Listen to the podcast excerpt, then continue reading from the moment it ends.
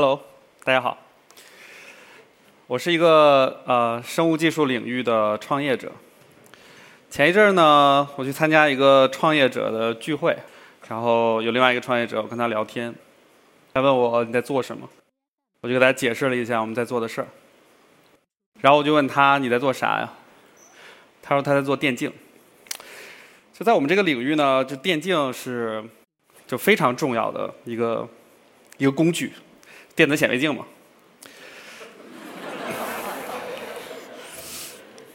我就说，哦，好厉害！这个我不知道，这个电竞啊，就是因因为通常我们用的电竞都都是进口的嘛。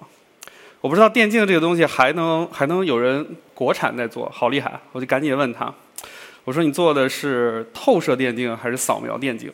他愣了两秒钟说，我做的是手游电竞。像我这样创业这个领域的创业者，就经常会这样，就是你感觉你跟这个世界有点违和，就你在用另外一套话语体系。去做事情，所以我今天想跟大家分享的就是我这个看起来违和的在生物技术领域的创业故事。其实这是我第二次来到一席的舞台。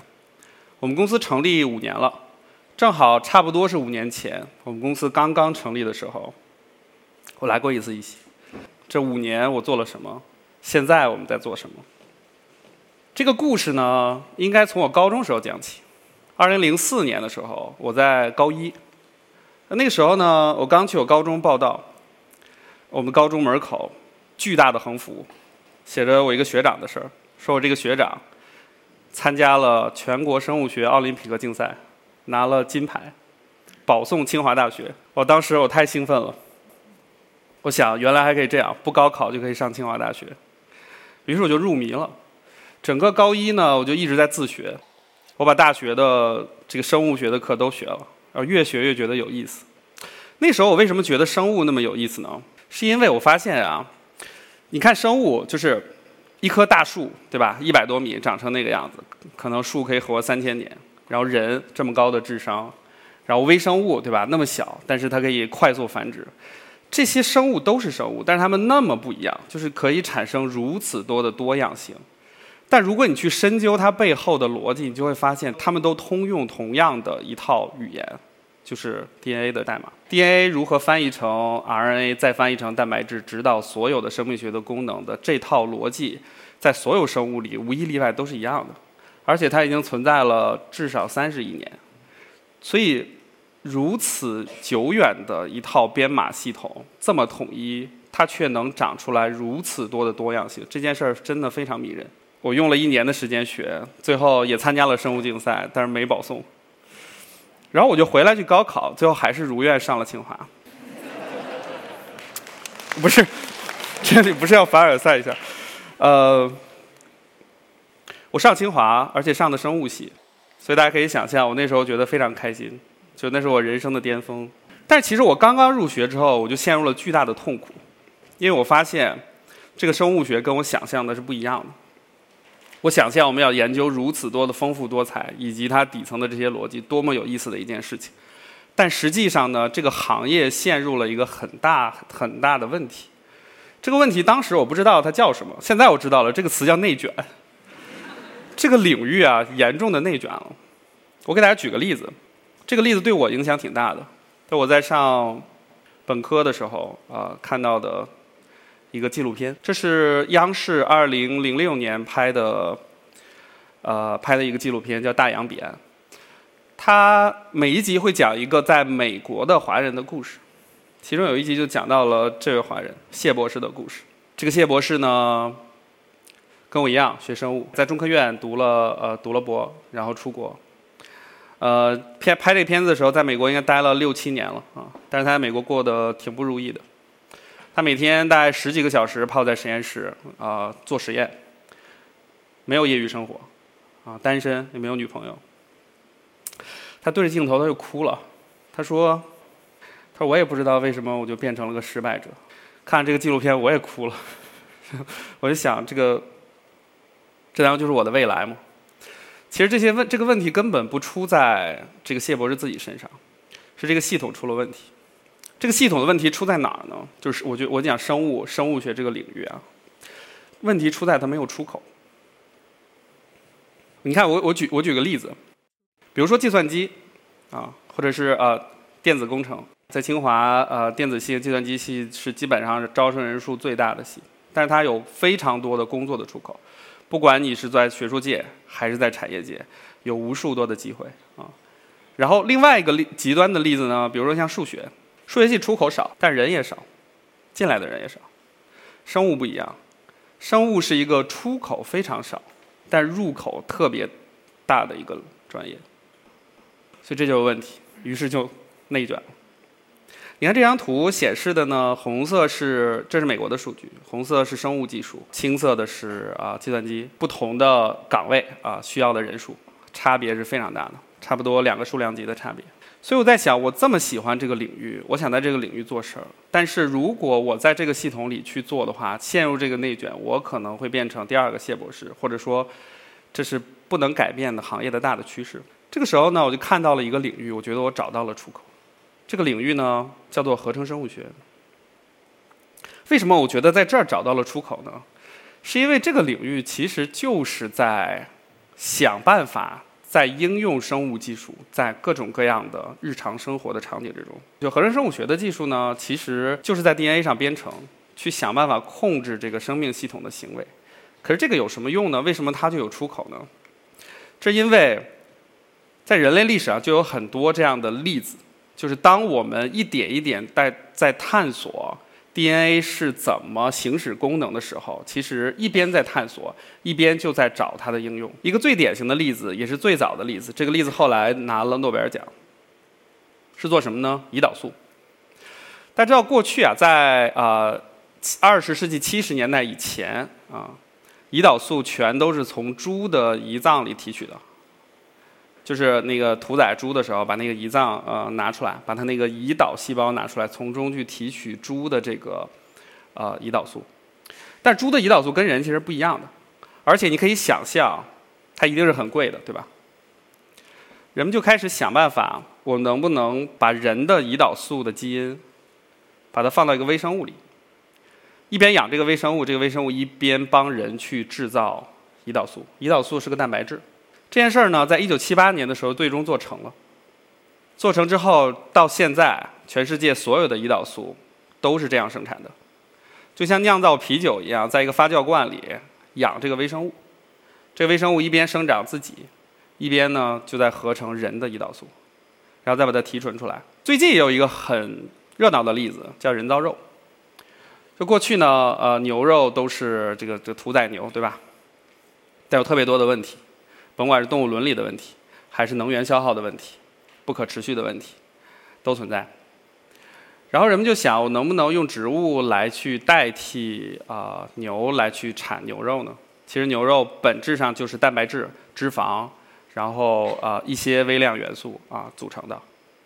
所以开始就用植物的啊植物油去代替脂肪，用植物的蛋白去代替牛的蛋白。再用一些呃，就微生物去合成一些小分子，比如说赋予牛肉味道的血红素是一个小分子，就是你在就吃牛排的时候，你切那个牛肉的时候，它流出来那个红色的那个那个汤，那个不是血，那个是血红素的溶液。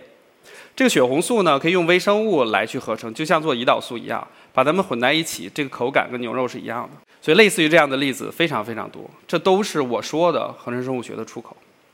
于是我们就想在这儿做事情。读研究生快结束的时候啊，大概在二零一五年的时候，我跟我的合伙人啊，叫张浩谦啊，他是在北大读的书，我们俩很早就认识，就是觉得这个领域有意思，所以就一块儿成立了这家公司，叫蓝鲸微生物。我们做什么事儿呢？我们想用微生物去合成塑料。这个微生物呢，像左边这个样子，它本来是这样的，但我们可以通过修改它三个基因，让它可以把原料就是吃进来。变成这样白白的塑料的颗粒储存在体内，这样的塑料颗粒呢，跟传统的塑料性能是基本上一样的，但是它有两个不一样。第一个不一样，它是完全可降解的，因为它本来就是一个天然的材料，所以呢，你把它扔掉之后呢，它就可以自发的降解。还有一个不一样呢，就是它不是来自于石油的。大家知道塑料是来自于石油的吗？是石油里边的乙烯还有丙烯啊聚合之后就变成了塑料，所以它才不可降解，因为这个东西自然界不存在，就降解都是微生物的作用，微生物把它吃掉了。但是像聚乙烯这样的塑料呢，没有微生物认识它，所以吃不掉。而这个呢是来自于可再生的原料的，比如说植物油。比如说啊，植物的淀粉。所以我们想做的事儿呢，就是做一个微生物，然后发酵这个微生物来合成 PHA 的原料，可以自然降解。做成的这个产品，大概扔在土壤、水体、海洋，都可以几个月的时间吧降解掉，取决于它的环境。这里有个视频，讲的是一根吸管，这是呃，这不是我们做的，这是我们一个在美国的一个客户啊，他做的这个吸管在海水之中的降解。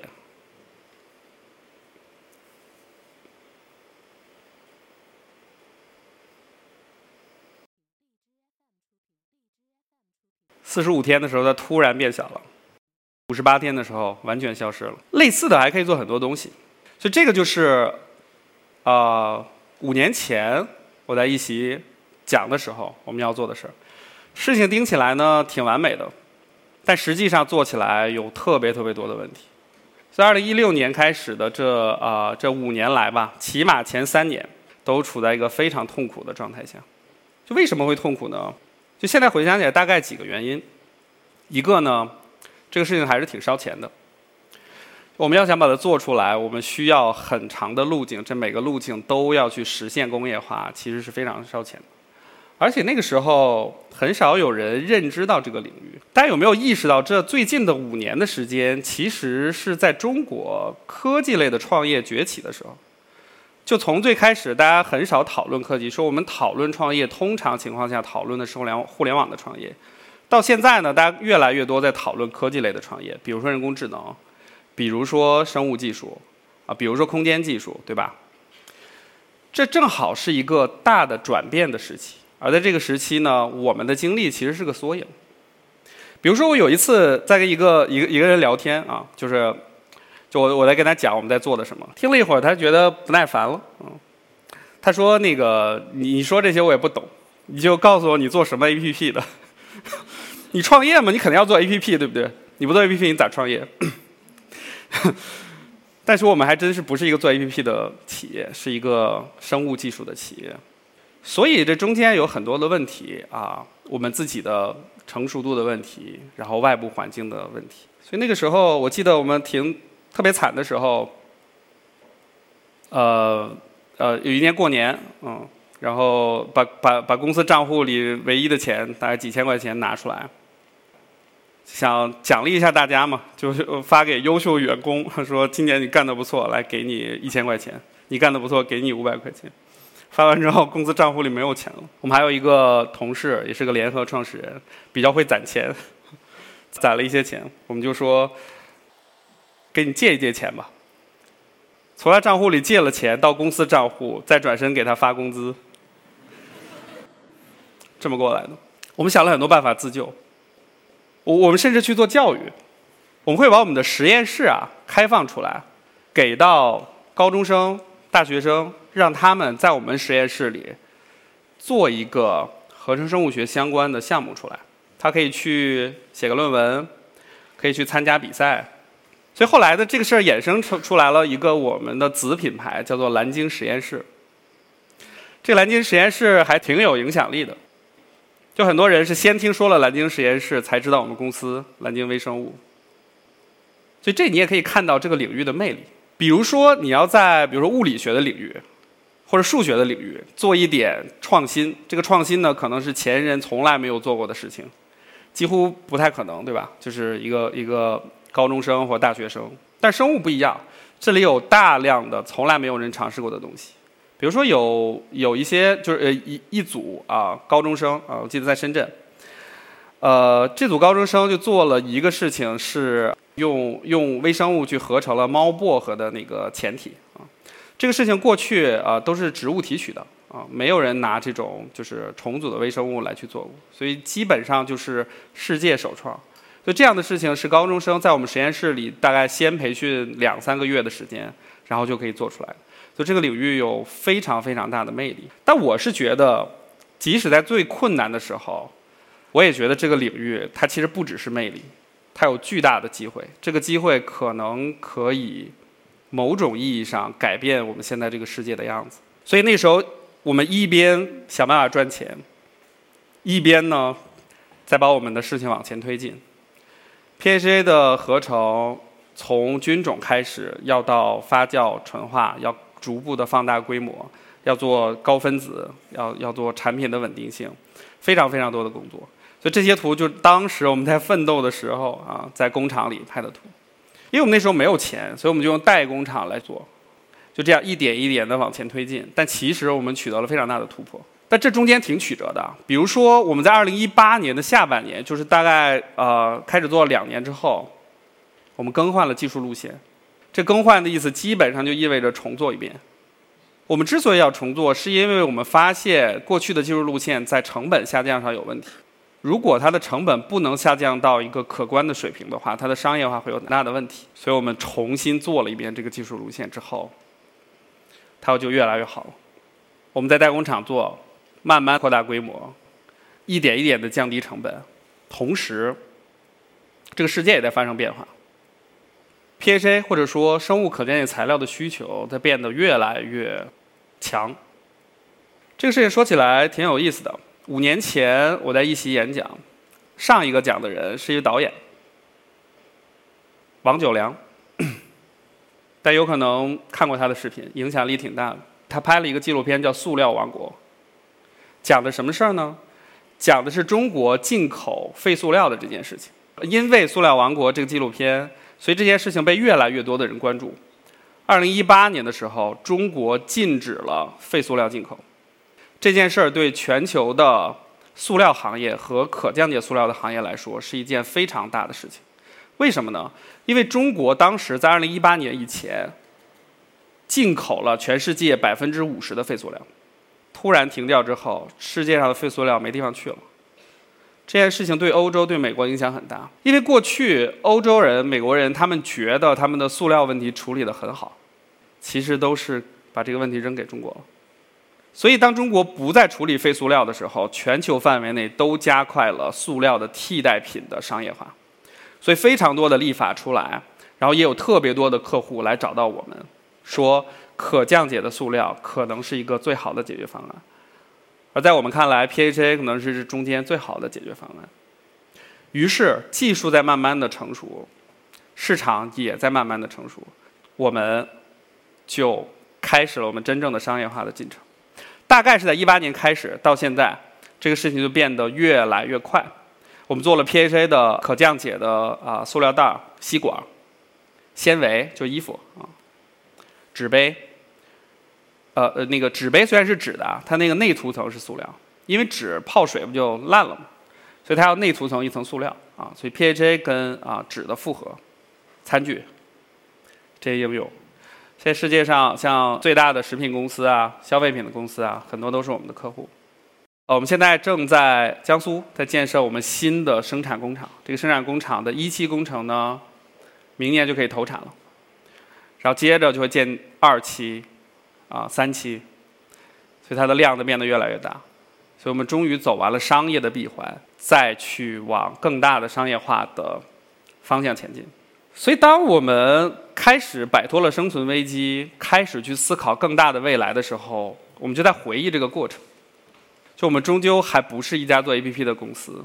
这句话什么意思呢？就是这个领域，生物技术领域的创业，或者说科技领域的创业，它跟互联网领域还是终究不一样的。如果你去仔细想一个互联网的创业，比如说大家、大家、大家做个程序。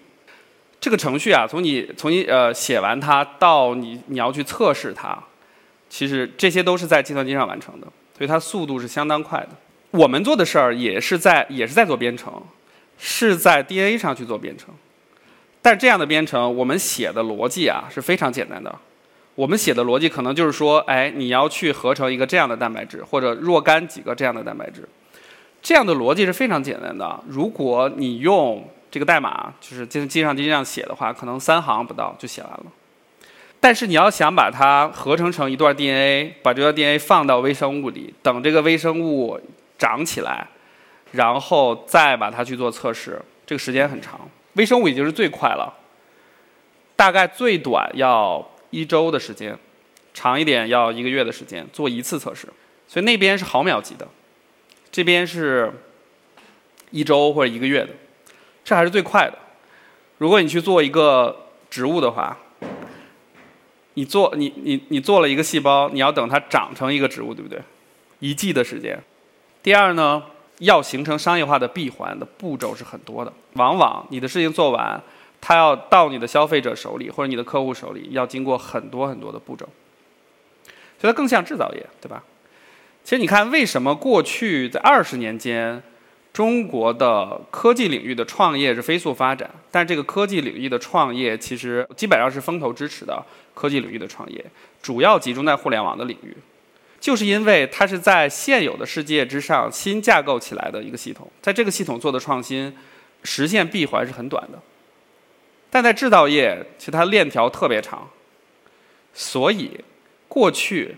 在制造业领域的创新都是巨头的游戏，对于我们这样的初创企业来说，它天然的就不占优势。当我们想明白这点之后，我们就发现自己很坦然，就这个事儿注定是要做时间的朋友，是一个长周期的事情。你看，对我们来说，五年的时间，平均来讲，在我们领域做一件事儿，一个产品大概需要五年的时间，五千万美元的投入。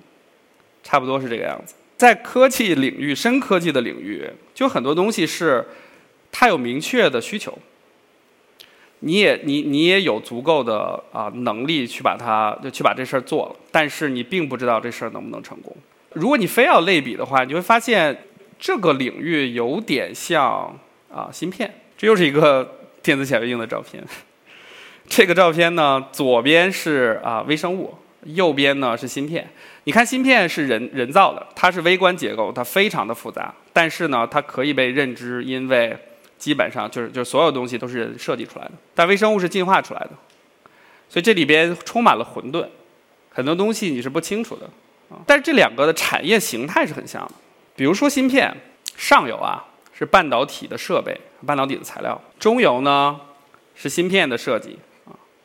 这个芯片一旦设计之后，流片成功啊，制造封装，它就可以出货，去做各种各样的应用，对吧？但是芯片的设计本身是一个资本密集并且风险很高的领域。合成生物学一样，我们做微生物的设计，你可以想象成就在做各种各样的芯片的设计。我们的上游是 DNA 的合成和 DNA 的测序，中间呢就是微生物的设计，下游。是微生物各种各样的产品应用场景，比如说我们做可降解塑料，下游就意味着我要去生产那个塑料，所以我们在做的事儿呢是中游跟下游要一起做，因为这个领域还没有横向的产业分工，这是在一个领域初期的时候很正常的情况，就是当它的场景还没有被证明的时候。没办法支撑一个中间的中游的企业，就像过去早期芯片行业也没有啊专门的芯片公司，所有都是应用企业自己去做芯片。但是随着产业的发展，一定会做横向分工的，也就是说未来会出现专门的微生物设计的公司。所以过去的五年呢，当我们找到了我们的路，我们就开始在这个路上往前探索。虽然它慢，但是它非常的坚实。我们现在有大概两百个员工，其中有差不多一半都是科学家跟工程师。我们现在在做 PHA，还有很多产品在研发之中。当我们解决了生存的问题，就开始去思考一些更宏观的事情，就是我们在做的这件事儿，对这个世界来说到底意味着什么？它是不是有更宏大的背景？大家想，我们人类经历了这几次科技革命，第一次呢是工业革命，第二次是电气革命。第三次呢，信息革命。未来的革命会是什么？有人说是人工智能，有人说呢是生物技术，尤其是合成生物学，还有人说是空间技术。在我看来啊，人工智能跟合成生物学是同一个硬币的两面。为什么这么说呢？大家想想，人工智能在解决什么问题？它在解决的问题是说。我们有一个人造的系统，这个系统包含了硬件，包含了软件，但是呢，它所有的逻辑都是我人给它的，对吧？严格来讲，它是没有智能的。合成生物学是啥呢？生命系统本来就是个智能系统，小到一个单细胞的微生物，它会跟这个世界去啊产生相互作用的，它会去知道哪里有它的食物，哪里有危险，它要避开，对吧？它天然就是一个智能系统，但是它不是人造的，所以我们想给这样的智能系统赋予人为的设计。所以你发现没有，不管是人工智能还是合成生物学，都想去获得一个东西，叫做人造的智能系统。只不过呢，一个是在硅基做的，一个是在碳基做的。而且呢，人们对于这两个东西的想象啊，都会带着一些恐惧。大家仔细想想，这些科幻电影涉及到人工智能的，《黑客帝国》《西部世界》等等，很多，对吧？涉及到生物的《生化危机》《侏罗纪公园》，这里边没有一个科学家是好人，没有一个 没有一个生物学家，就是科幻电影里的生物学家从来都是反派。为什么呢？就是因为它的变化太大了，它是革命性的，所以人们天然会对它有恐惧。人工智能跟合成生物学面临同样的问题。就是大家都知道它有很多很多的应用场景，但是什么是最先商业化的应用场景？什么是最先落地的应用场景？是需要这些企业来探索的。合成生物学领域，人造肉，像我们做的生物塑料，这里有无穷多的场景，但什么场景是最先商业化的？这是一个开放性的问题，而找到它，像我刚才讲的，偏偏又是一个风险很高并且周期很长的事情。在科技革命之前啊，人类跟这个自然是和谐相处的。在科技革命之前，我们用的所有东西，比如说我们用石头去去造房子，对吧？用木木头木材去造房子，然后我们烧木材，对吧？这所有东西都是可以循环的，就是人类本身就是这个自然的一部分。科技革命之后，一切都变了，人开始跟自然对立了。我们把本来啊。尘封在那个土地之中的化石能源拿出来开始烧掉它，先是煤，后来是石油，就导致循环的碳越来越多，所以生态平衡被打破了。我们人类用了三次科技革命来证明我们有多强大，但是我们却跟这个自然、跟这个地球越来越不融合。这个在我看来叫做侵入式的关系。我们从科技革命前的融合式到现在的侵入式，埃隆·马斯克说，这个这个人类终将会成为一个多星球的种族啊，这个我不太同意啊。就是虽然他是我偶像，但是在我看来，与其去让人类变成一个多星球的种族，不如先想办法跟现在的地球更好的和谐相处。所以我觉得下次科技革命应该是个这样的融合式的，也许再下一次是个更更宏大的、更远的。我们说我们的科技革命让我们能用石油啊来去造各种各样的东西啊，不管是烧掉，还是做塑料、做衣服，这所有的东西理论上都能用生物制造的方式去做，也就是用更可持续的方式去做。带百分之八十以上的石油是用作燃料的，剩下的百分之十多的石油呢，是用来做化学品的，衣服、塑料、化妆品、护肤品的有效成分，啊，各种各样。我们想的啊，就是有没有可能这些东西都被生物的方式去制造，它就是一个天然融合式的技术。所以我们给自己设定了一个使命，叫做使人类不再依赖石油化学。我们想创造一个新的产业，叫做合成生物产业，然后开创一百个产品。现在我们只做了半个，就 PHA，还有好多可做。影响五十亿人，五十亿人呢是二零五零年世界人口的一半所以我们想在那个时候影响世界人口的一半很多很多的应用场景，但是要慢慢做。他做的事情是要真的跟这个物质世界发生联系，这回到我最开始在讲的，我觉得生命系统的美，就在于简单的底层逻辑，一层一层叠加，会变成无穷多的多样性。其实它也是很多问题的答案所在。毕竟，生命系统跟这个地球和谐相处，已经有三十五亿年了。我们不妨借用这里边的智慧，去想想人类未来的发展路径。谢谢大家。